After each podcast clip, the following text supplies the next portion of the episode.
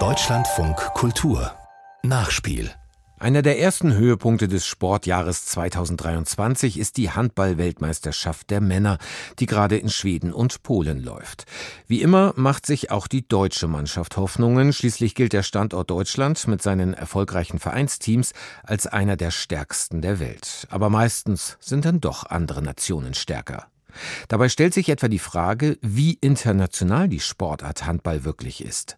Darüber spreche ich mit Michael Biegler, der in Deutschland viele Vereine und die Frauennationalmannschaft trainiert hat, in Polen die Männernationalmannschaft und etwa in der Ukraine, in Uganda und Brasilien tätig war. Guten Tag, Herr Biegler. Guten Tag.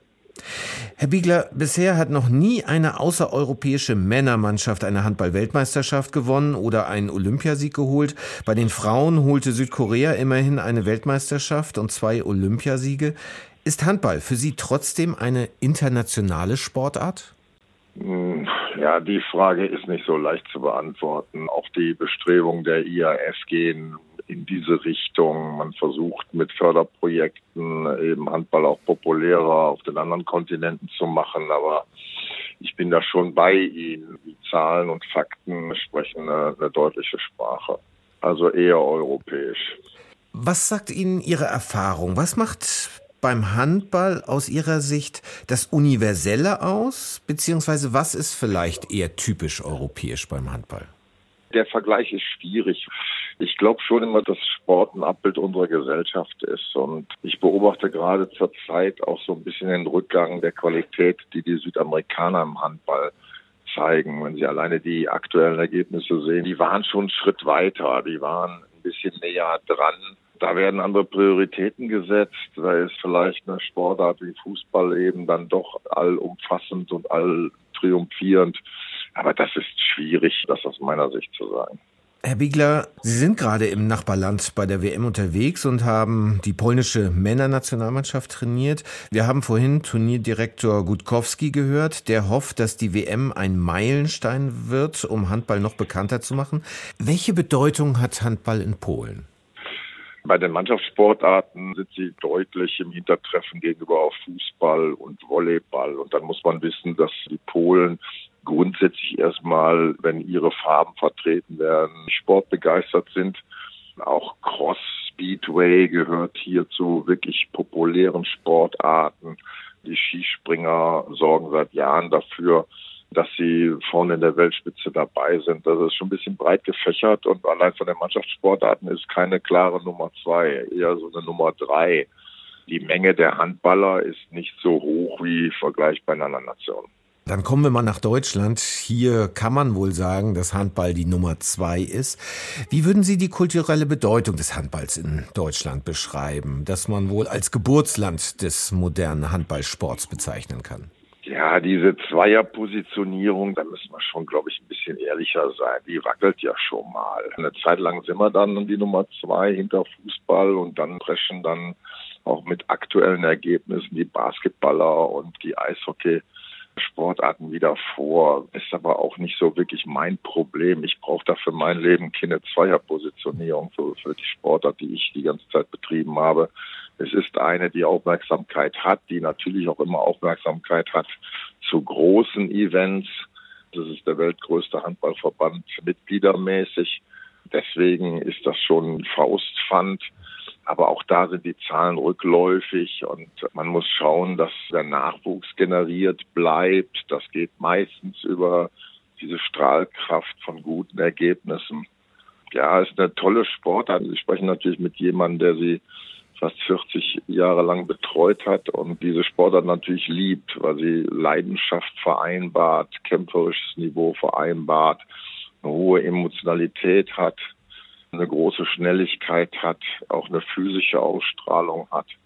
Man muss Spielwitz haben, um bestimmte Situationen zu lösen, noch kreative Lösungen anbieten. Das ist eine hochkomplexe Sportart, die natürlich auch noch schneller und dynamischer geworden ist in den letzten Jahren. Sie sprechen den Nachwuchs selbst an. Ist Handball denn immer noch attraktiv für Kinder und Jugendliche und wird aus Ihrer Sicht auch genug dafür getan, also zum Beispiel auch von Seiten der Verbände? Da habe ich schon eine zwiegespaltene Meinung zu. Ich glaube schon, dass wir auch die Top-Ergebnisse aus Gründen deshalb nicht erzielen, weil es uns ein bisschen an Basics mangelt, die wir eigentlich mitbringen müssten. Aber wir haben sehr viele Kinder, die zum Handball gehen. Es ist ein tolles Gemeinschaftserlebnis. Es hat eine tolle Sozialstruktur. Ich finde, Heranwachsende lernen auch, sich zu entwickeln. Das ist auch in anderen Sportarten so, aber unter demokratischen Verhältnissen ist natürlich eine Einzelsportart was anderes als eine Mannschaftssportart. Und da sind so Prozesse, die die Kinder schon sehr früh in die Wiege gelegt werden und die sie dann selber erfahren können, wie man zum Erfolg kommen kann, über die Teamfähigkeit. Das sind wichtige Attribute und deswegen ist das sehr förderungswürdig.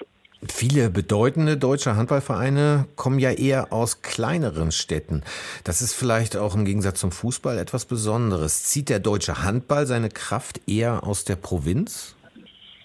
Ja, da trifft das Traditionelle die Moderne. Es war einfach früher so, dass das sehr charakteristisch war über die Dörfer. Ich wohne selber in einem solchen, knapp 5000 Einwohner bin ich ja in Großwaldstadt beheimatet was eine Hochburg in der frühen Zeit im Handball war und davor auch schon im Feldhandball.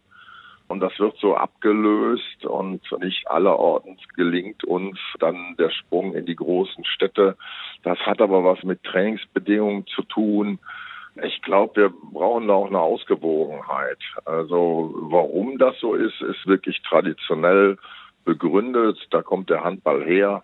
Er verdient mehr Aufmerksamkeit.